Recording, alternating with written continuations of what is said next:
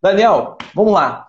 É, você, no caso, a, a, pergunta padrão, a pergunta chave, a pergunta que sempre abre as entrevistas é a seguinte: qual a diferença que você percebe da sua aula de redação hoje em relação à aula anteriores, quando você tinha essa questão do. não havia essa cobrança, essa neura em, em cima da nota mil do Enem?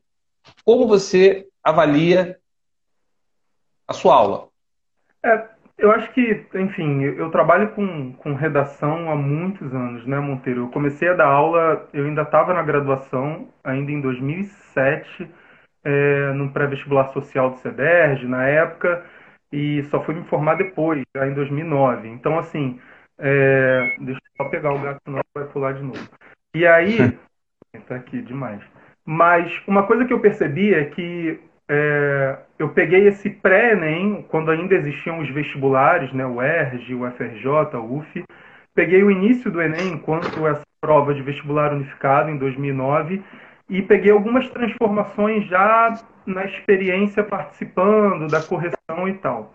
É, uma coisa que eu percebi foi que, conforme o Enem foi ganhando força né, e se tornando é, é, o único vestibular de acesso, a única prova de acesso para as universidades públicas e algumas universidades particulares também, é, começou a haver uma cobrança muito grande e uma ideia quase que coletiva no sentido de testar né, a correção da redação, sobretudo, que é uma, enfim, a única prova discursiva, né? Então a gente começou a ver algumas polêmicas surgindo, a redação miojo, a redação com o hino do Palmeiras, e nessa sucessão né, é, de, de, de, questões, problematizações e polêmicas, que na verdade são falsas polêmicas, né, mas que a mídia transformou e que de alguma maneira havia um projeto de tentar esvaziar o Enem, né, e às vezes ainda há, é, a banca de correção da redação ela começou a tentar se tornar mais especializada no sentido de direcionar para uma objetividade maior na correção da redação que pudesse servir como uma defesa né, uhum. é, de questionamentos. É, essa objetividade ela trouxe coisas positivas, como a redução da margem né, máxima de discrepância. É, algumas questões que foram implementadas são muito interessantes, mas outras nem tanto. O que a gente percebe, sobretudo a partir de 2015, essa virada aconteceu de 2015 para 2016 a primeira vez, depois de 2016 para 2017 e agora de 2017 para 2018. A gente tinha uma banca, se não me engano era Sebrasp ou CESP, depois a gente teve a VUNESP, que fez a primeira grande revolução nos critérios de correção, e a gente chegou né, na FGV, que nos últimos dois anos é responsável pela capacitação dos corretores e pelo processo de correção do Enem. O que eles fizeram foi tornar objetivo no sentido de que a redação ela ficou mais mecânica, né? Isso, obviamente, afeta as nossas aulas, no sentido de que, às vezes, um professor de redação ele não tem mais a função de ensinar um aluno a escrever bem. Às vezes, um professor de redação tem a função de ensinar o aluno a tirar uma nota alta no Enem. É, uhum. Inclusive, isso se coloca em choque com outros vestibulares. Né? A gente sabe aqui a nossa realidade no Rio de Janeiro, que o vestibular da UERJ, o vestibular da PUC, outros vestibulares importantes nesse sentido, é, eles vão contra um pouco essa questão da redação mecânica, dessa extrema objetividade. Então, é, eu percebo que a aula mudou, sobretudo, a partir de 2017, quando a gente começou a ter menos subjetividade na correção e mais objetividade, né, o que tira um pouco a autonomia do corretor de uhum. identificar questões relacionadas a uma redação, mas ao mesmo tempo torna o processo todo mais mecânico, né? E aí, dentro desse processo que você falou, é, uma das coisas que nós percebemos nesses últimos anos, nesses dois últimos anos principalmente, que a nota do Enem, ela caiu. A, nota, a quantidade de notas mil. E subiu o número de notas zero. Dentro, você acredita que essa mecanicidade, essa objetividade está é a responsável por essa questão? Eu Esse acho que tem... mil e aumento de nota zero? Acho que tem duas questões interligadas, Monteiro. A primeira é esse processo de defesa da banca. Né? Esse processo de defesa passou por essa implementação da parte desconectada deliberadamente para se defender da receita de miojo, para se defender do hino do time de futebol, né? Depois passou uhum. por essa objetividade, né, nos critérios. A gente teve critérios que mudaram muito a avaliação. A proposta de intervenção é um critério que passou a ser extremamente mecânico, né, nos últimos anos, com a implementação dos elementos, presença e ausência. E essa questão da queda de redações de nota mil, eu lembro que a gente tinha, se eu não me engano, em 2012, 2013, a gente tinha mais de mil redações de nota mil, né? Uhum. Num universo de 6, 7 milhões de candidatos, nem é um número grande. Só que esse número foi caindo e a partir de 2015 ele se reduziu drasticamente. Hoje, a gente passou a ter 100 e pou... 200, depois cento e poucas redações nota mil, depois 80, até chegar ao número de 55, né? É, é uhum. é uma forma de se defender porque a redação nota mil ela fica muito no espelho, né? Ela vai para mídia, ela aparece no G1, ela aparece em jornais. E aí uma redação nota mil que por um acaso possa, né, de alguma maneira, ser questionada, ela gera um desconforto para a banca. Então a banca às vezes prefere, por exemplo, dar um 980 do que dar uma nota mil. Tanto que as notas mil elas são duplamente checadas. Além dos corretores, elas precisam passar por uma banca presencial para aí sim confirmar o mil. Né? Um caso muito emblemático há dois ou três anos atrás foi uma redação plagiada que tirou nota mil uma redação uhum. inteiramente copiada. O aluno copiou parágrafos de 2014, 2015, 2016 e fez em 2016 a redação é, que ele basicamente escreveu 10 ou 5% da redação. O resto tudo era cópia integral de redações anteriores. Como ela tirou mil, isso foi muito desconfortável para a banca. Então, uma redação uhum. 980 não é divulgada para a mídia e, quando gera esse tipo de problema, não traz uma, um, um, um, uma questão. Então, é, eu duvido muito, por exemplo, Monteiro, já talvez compreendendo é, o intuito da sua pergunta, que uma redação que, por exemplo, usa citações e frases decoradas de videoaulas na internet ou de, enfim, manuais de estilo de redação divulgados em sites, em redes sociais, eu duvido muito que uma redação dessa consiga nota mil. Porque seria muito ruim para a imagem do Enem uma redação que copiou uma citação, né, é, alcançar um patamar de ser uma redação exemplar. Então, se a gente está falando num projeto de redação nota mil, eu acho que isso também colabora, essa mecanização das citações, né? não da estrutura, Correto. ela é mecânica, mas do conteúdo da redação. A Rê Mariano, você Renata Mariano, está dizendo aqui, boa tarde. Existe um padrão para fazer a redação? Que atenda todos os vestibulares? Olha, a gente sabe que os vestibulares trabalham com a dissertação argumentativa, então a gente tem um padrão em relação ao tipo de texto, né? É, obviamente esse padrão ele envolve as características básicas, elementares de um tipo de texto, né? A ideia que o Enem inclusive fala de proposição, argumentação e conclusão, a gente costuma chamar de introdução, desenvolvimento e conclusão, né? Essas três partes, o teor argumentativo, a presença de uma tese, argumentos que sustentem essa tese. Então, assim, a estrutura básica das redações de vestibular, ela, ela é igual, assim. É, a grande questão é que cada banca tem as suas exigências e as suas demandas. E é muito importante que o candidato saiba virar essa chave, fazer essa adaptação de acordo com o vestibular que ele está é, é, prestando. Né? É o Enem? Beleza. Uhum. É, o, é o UERJ ou a PUC, por exemplo? Então vamos esquecer a proposta de intervenção. Vamos virar a chave, vamos, vamos pegar o que a banca exige, né, entender as exigências da banca e a partir disso a gente consegue se adaptar, né, mas é como se o arcabouço fosse o mesmo, mas houvesse uhum. essas especificidades que são importantes de serem levadas em conta, não podem ser ignoradas. Né? Correto. Então aí eu espero que a Mariana tenha entendido a resposta aí e tenha ajudado. É, eu acho que também tem muito isso, né, Daniel? Porque o aluno ele, começa muito com essa coisa do Enem, Enem, Enem, Enem, ele se fecha no esquema. E assim, lá no canal, aqui no canal, o que eu mais ouço, assim, o que eu mais recebo de mensagem é: acabou o Enem, como é que eu faço redação da UERJ? A pergunta é essa, eu falei, cara, você só não vai botar propósito de intervenção. É uma dissertação. Ponto. Você sabe fazer dissertação? Você passou a escola fazendo dissertação argumentativa direto você não, você não conseguiu pegar a ideia, a chave da questão, É só tirar a proposta de intervenção.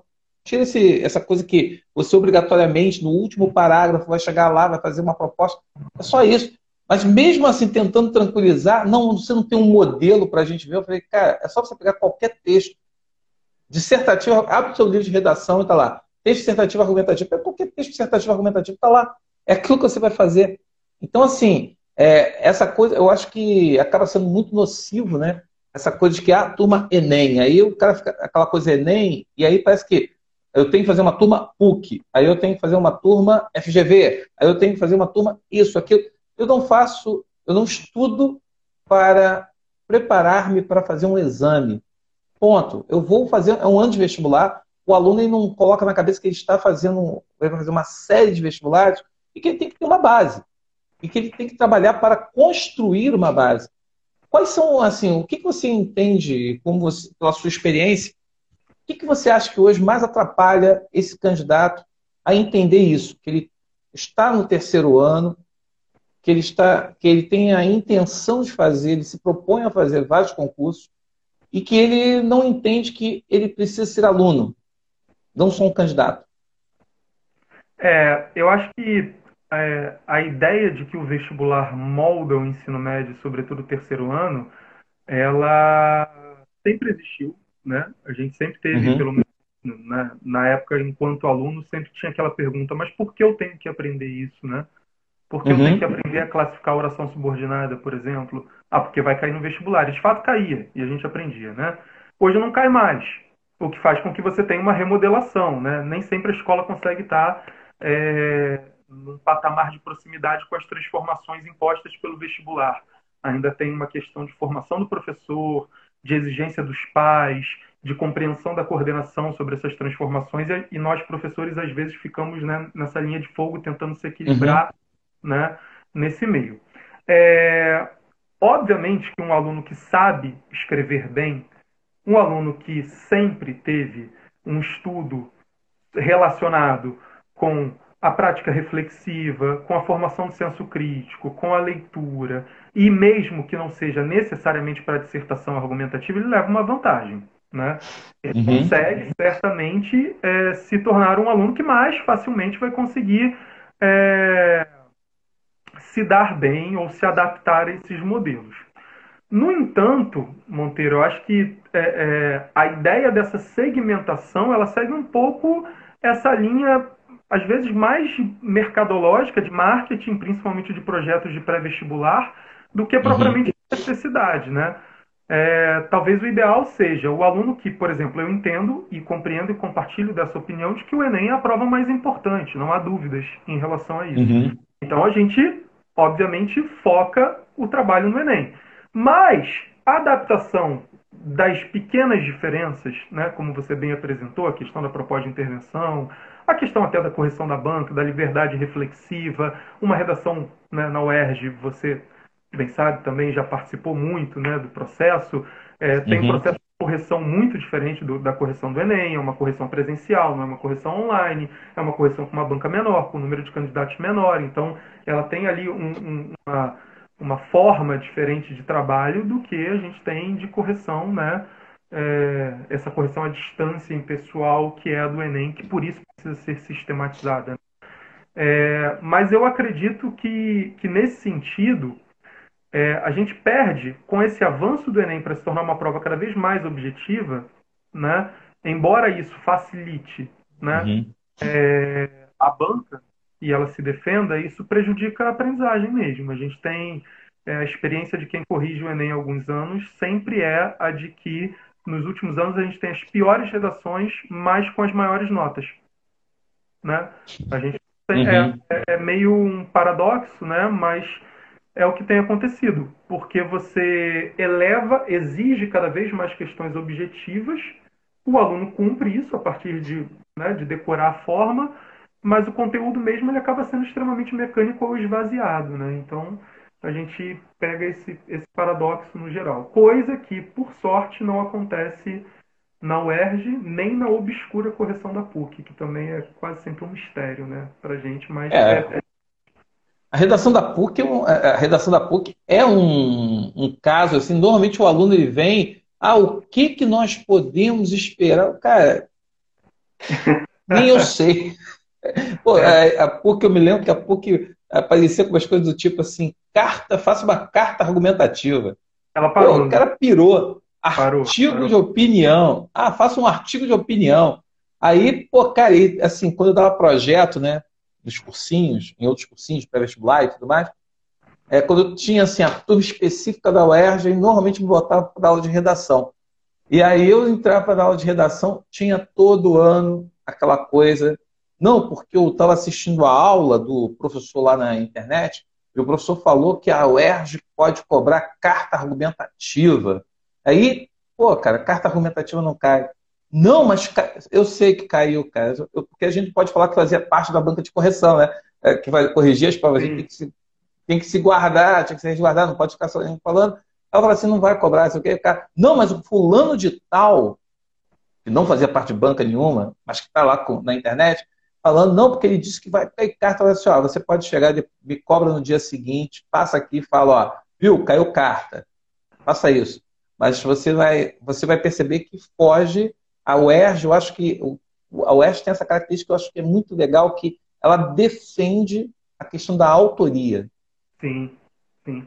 A autoria na UERJ é uma questão que a, a, essa coisa mecânica da, do Enem rouba.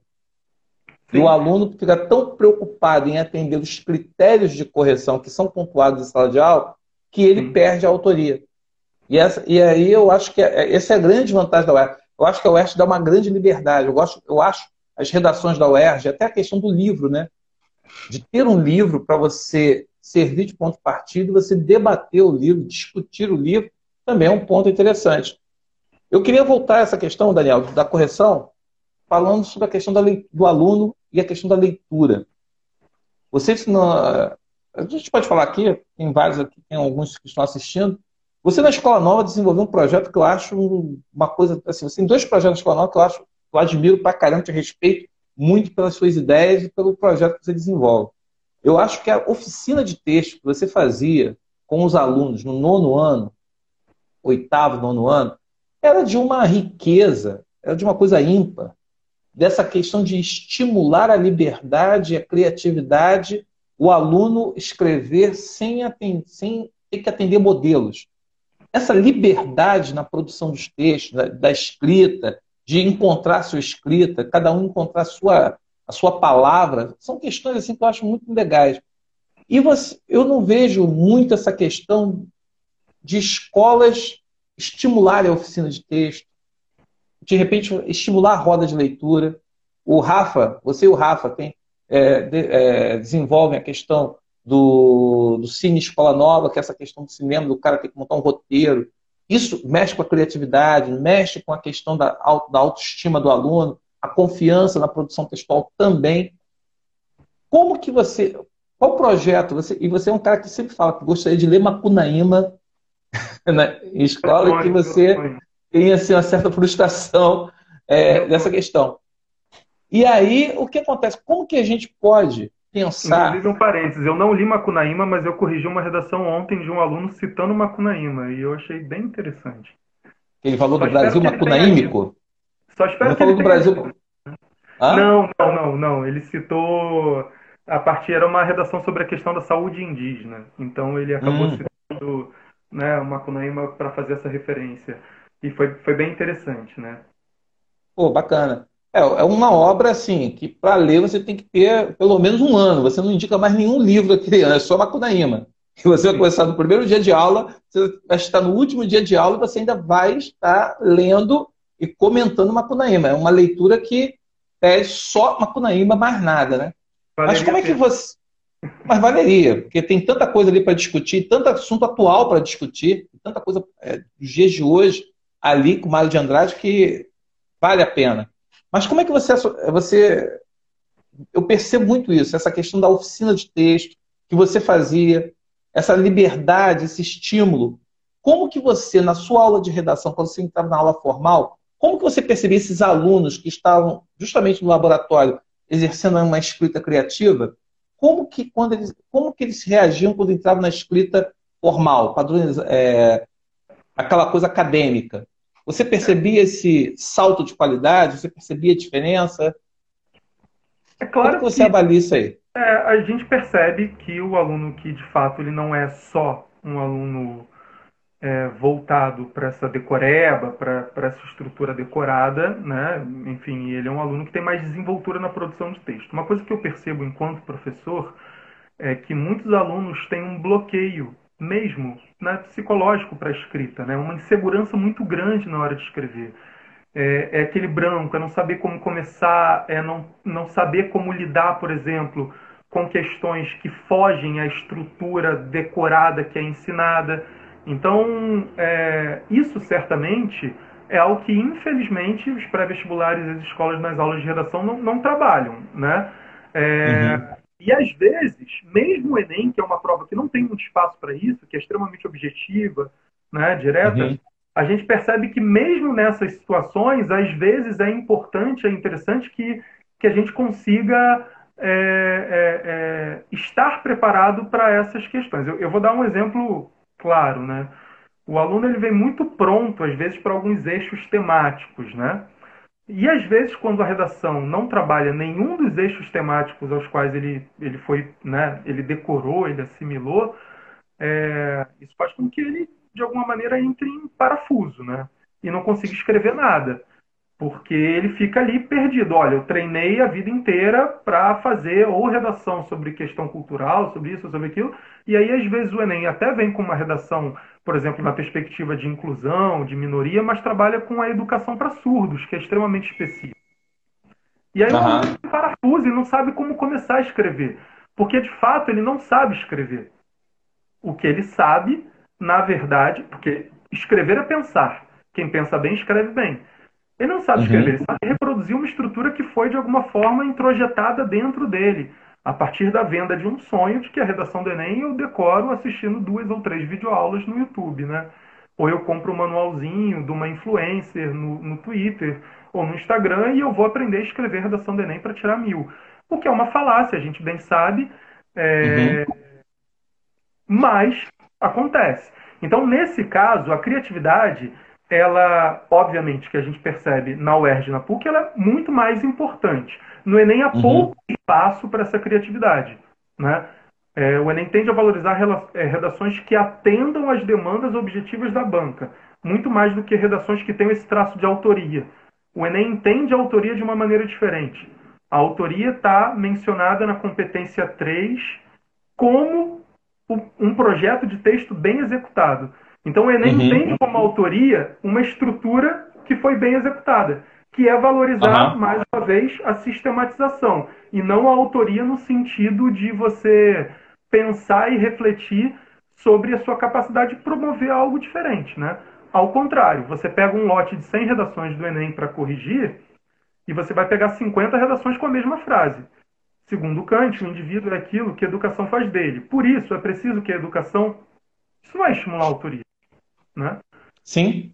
E se, por um acaso, o tema não apresenta, não traz, não cabe esse tipo de argumento que você decorou, você vai fazer o quê?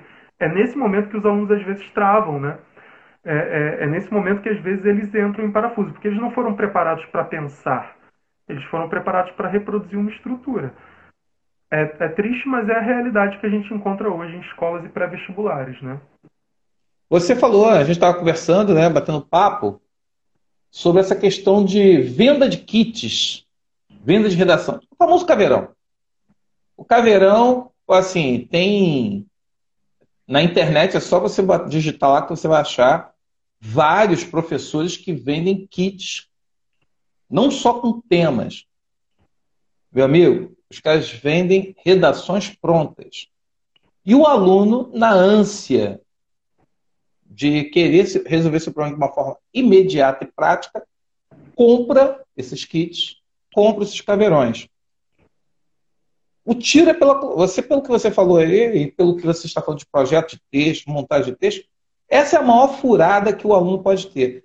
E você, dentro de sala de aula, deve enfrentar essa questão de que tem aquele cara que é o influenciador digital, o cara tem milhões de seguidores, dá aula para não sei onde, dá aula para plateia, ginásio e tudo mais. e, vou, e vem questionar você sobre até quando aquilo que você está falando é real. Como é que você lida com isso? É uma pergunta também que eu sempre coloco dentro de sala de aula, porque tem sempre aquele aluno que vai falar assim, ah, mas o meu professor particular não disse isso, mas eu, eu tenho aqui um modelo que diz... Lá, lá, lá. Aí o cara... Um, um, um argumento de autoridade para poder chegar e rebater e questionar o seu trabalho. Como você lida com isso? Eu acho que tem algumas esferas assim nessa pergunta que são interessantes assim.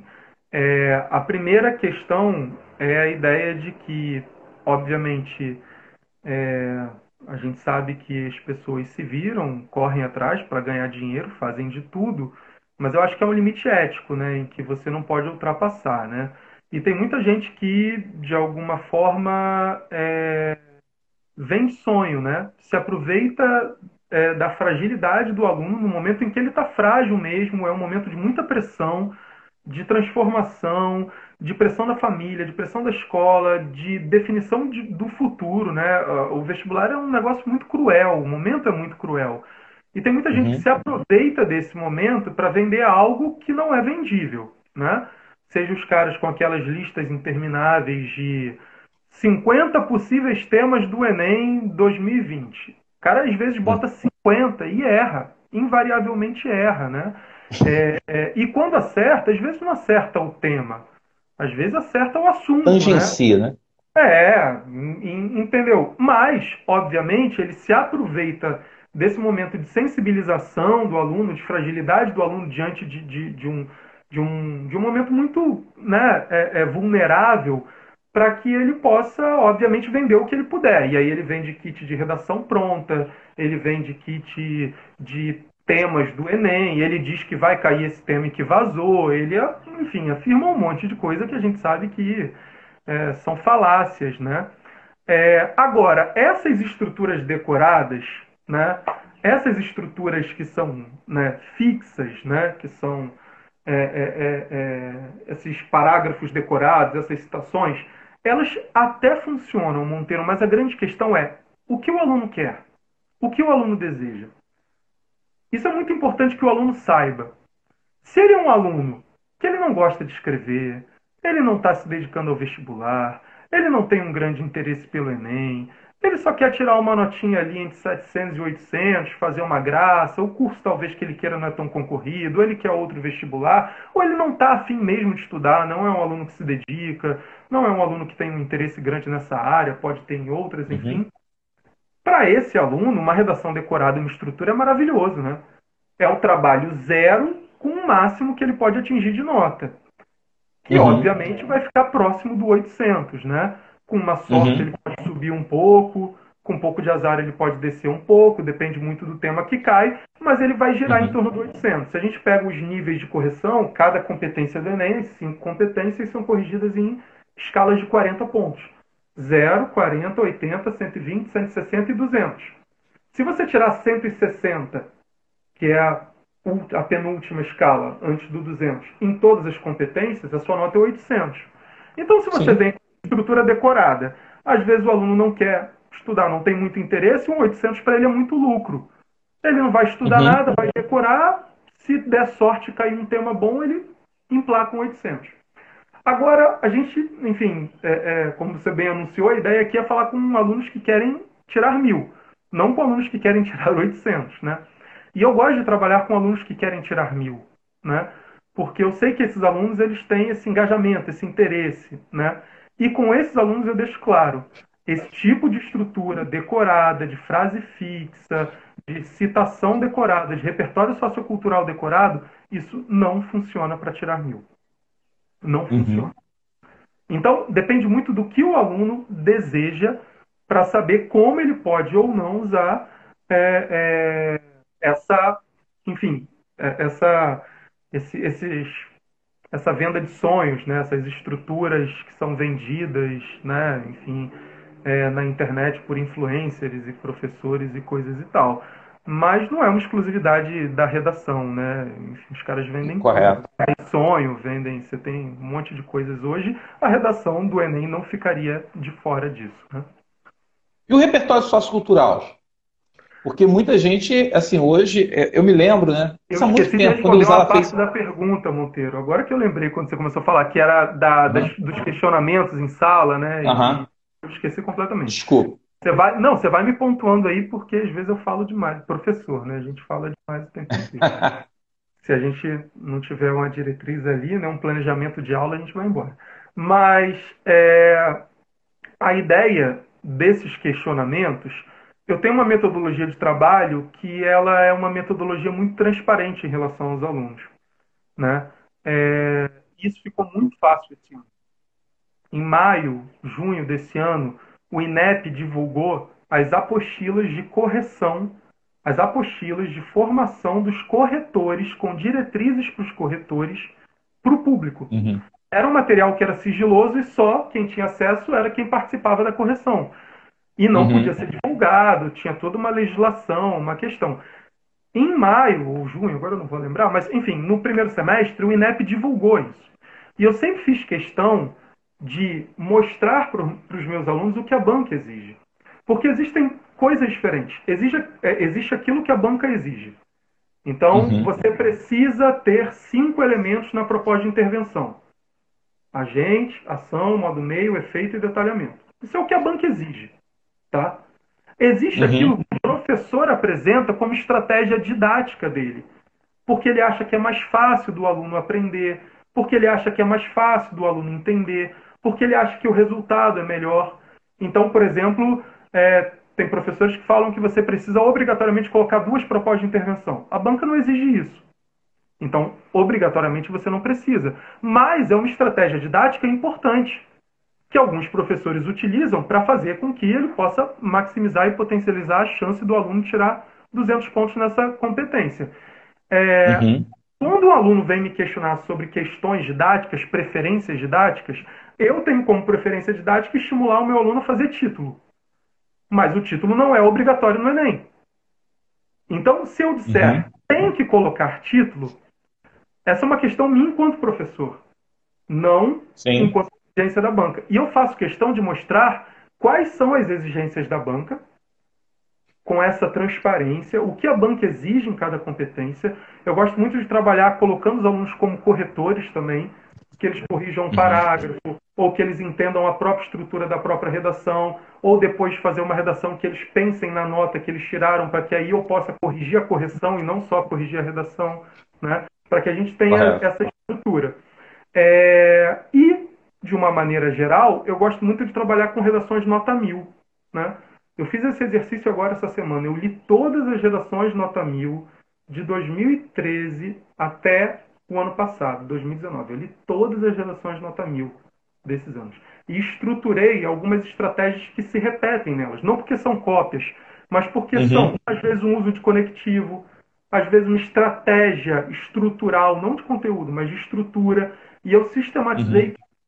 Quando você apresenta a redação nota mil e quando você apresenta o que a banca exige, se o aluno disser eu preciso colocar duas propostas de intervenção porque eu vi no YouTube, eu vou falar, olha, tem uma redação nota mil com uma só. Tem um documento da banca dizendo que precisa de uma só.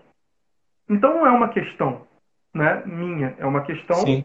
do cara que impôs isso como uma verdade que não é. E eu acho que essas pessoas, às vezes, não fazem nem de má fé, não. Tem muita gente que, de fato, não sabe.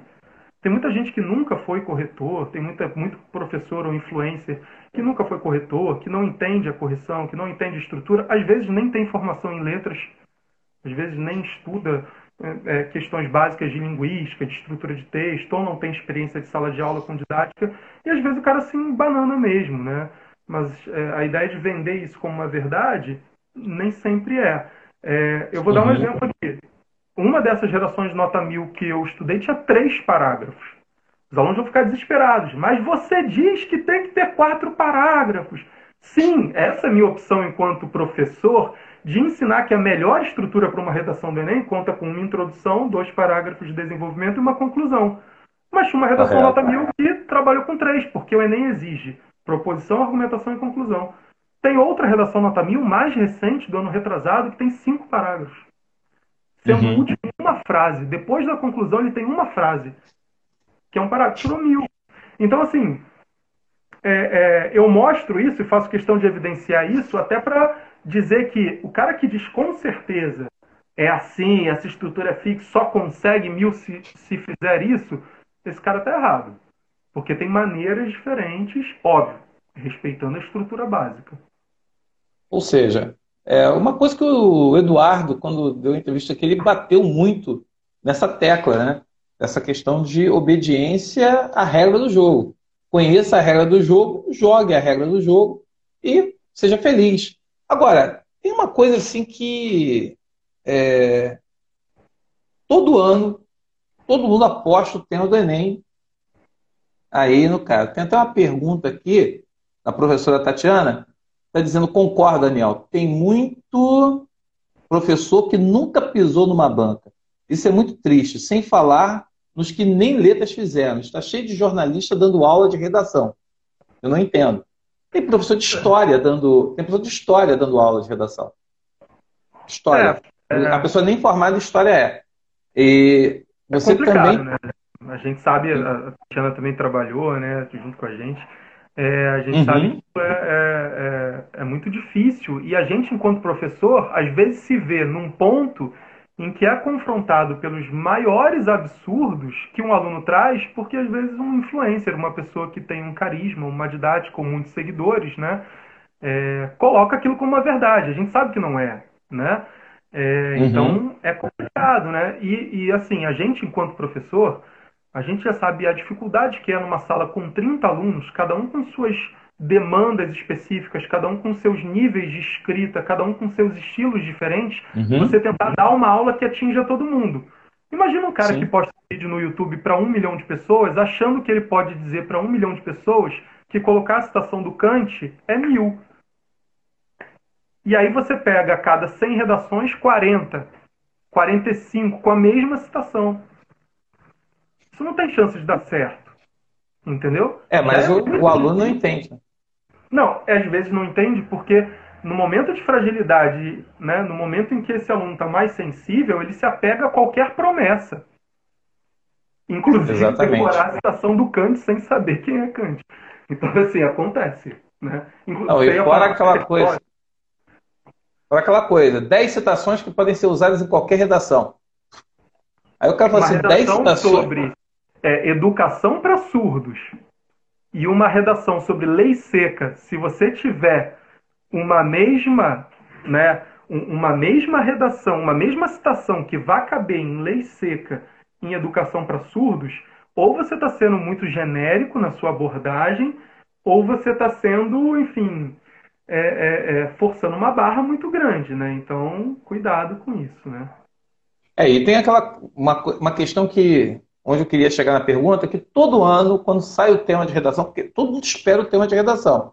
E quando sai o tema de redação, aí sai, aquele, sai o tema e aí começa aquele discurso. Ah, porque o tema do Enem, o tema do Enem, ele não contempla o estudante do interior do Brasil e esse estudante não foi privilegiado. E normalmente quem puxa esse discurso aquele cara que disse que, não, porque falar do meio ambiente, aí o cara começa a falar de Síria, não, porque pode cair a Síria.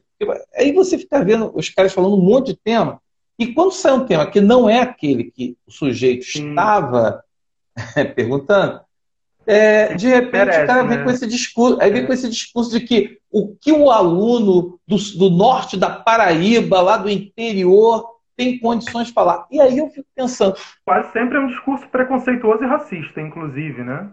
Sim, porque aí para poder desqualificar, aí para poder, tipo, não, o que, que o cara pode falar do cinema? Tem gente que nunca entrou numa sala de cinema. Como é que a pessoa vai poder refletir sobre cinema se ela eu nem sabe um... o que é uma sala de cinema? Eu vou dar um exemplo assim. muito claro, né?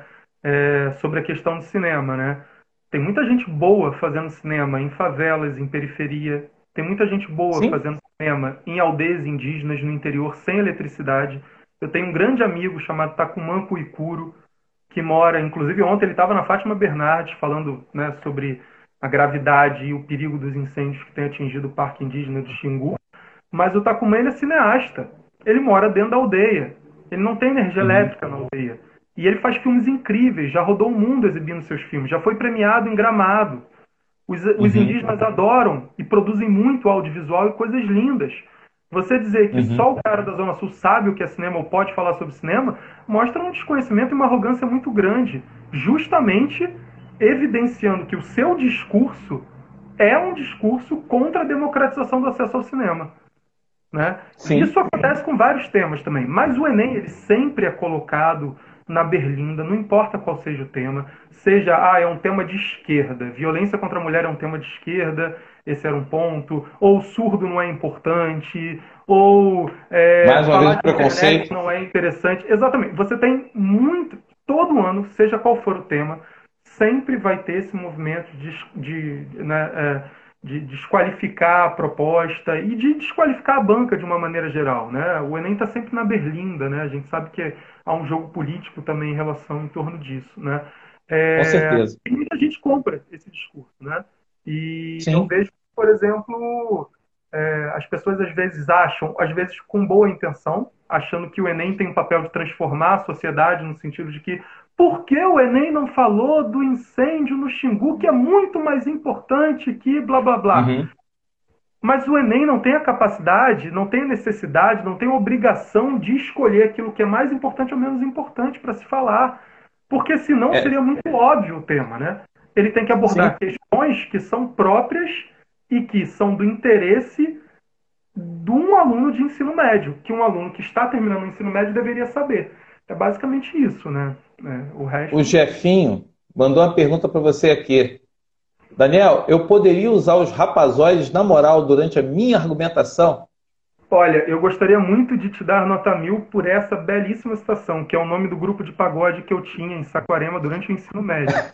Mas, infelizmente, por conta do ostracismo em que nós nos encontramos nos últimos 15, 17 anos, não é uma citação, não é um repertório sociocultural relevante, pertinente e suficiente para atender a demanda da banca.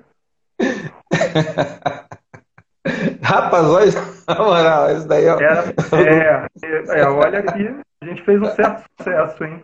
Antes da internet. Antes da internet? Pô, então não tem um registro aí para poder colocar. Graças a Deus, não. Graças a Deus eu vivi uma adolescência pré-internet, o que me afasta dessas vergonhas públicas que os alunos vão carregar para a vida. Esses resquícios virtuais. Inclusive, uma coisa bem interessante para um tema de redação é isso. Direito ao esquecimento. Quais são esses resquícios virtuais que ficam eternos e que a gente vai deixando e não sabe, né? Isso daí é tema PUC, né? Isso daí é um tema cara de PUC, esse daí. Você pode, é, com certeza, é um tema que você poderia ver aí. A Luana Alegria está dizendo aqui que pode providenciar isso. O retorno? Aí, ele... e aí, o Daniel, é, a gente está caminhando aqui para o final do nosso bate-papo, né? A gente está falando sobre várias questões, várias, várias ideias.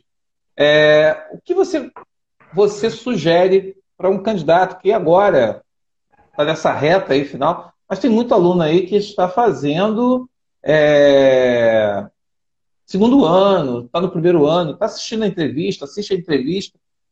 Esse cara que está no primeiro ano e que está pensando num plano futuro, eu acho que não é um plano de redação apenas de vestibular, mas um plano de vida. Porque ele vai levar a sua escrita para o trabalho, ele vai levar isso para a sua vida social, a sua vida profissional. Como que você você fazia a oficina de texto, que eu acho que era uma, um ponto de desenvolvimento desse espírito é, livre de, de, ter uma escrita criativa. Mas que orientações, que conselhos você daria para o sujeito ter uma, um repertório sociocultural e se sentir encorajado a produzir textos? Olha, Monteiro, a, a, a, gente entende como repertório sociocultural, né, enquanto repertório sociocultural, é, a menção a fatos históricos, a menção é, a filmes, séries, livros, objetos culturais no geral, né? A menção a fatos jornalísticos recentes que possam ser referenciados também, né? Onde foram publicados e tal, em que veículos foram publicados. De uma maneira geral, é, eu vejo às vezes como algo muito mais interessante a menção a uma série da Netflix do que uma frase decorada do Kant. Uhum. Se ele souber de fato utilizar esse repertório e aplicar esse repertório, né, é, com certeza isso é muito mais efetivo. Né?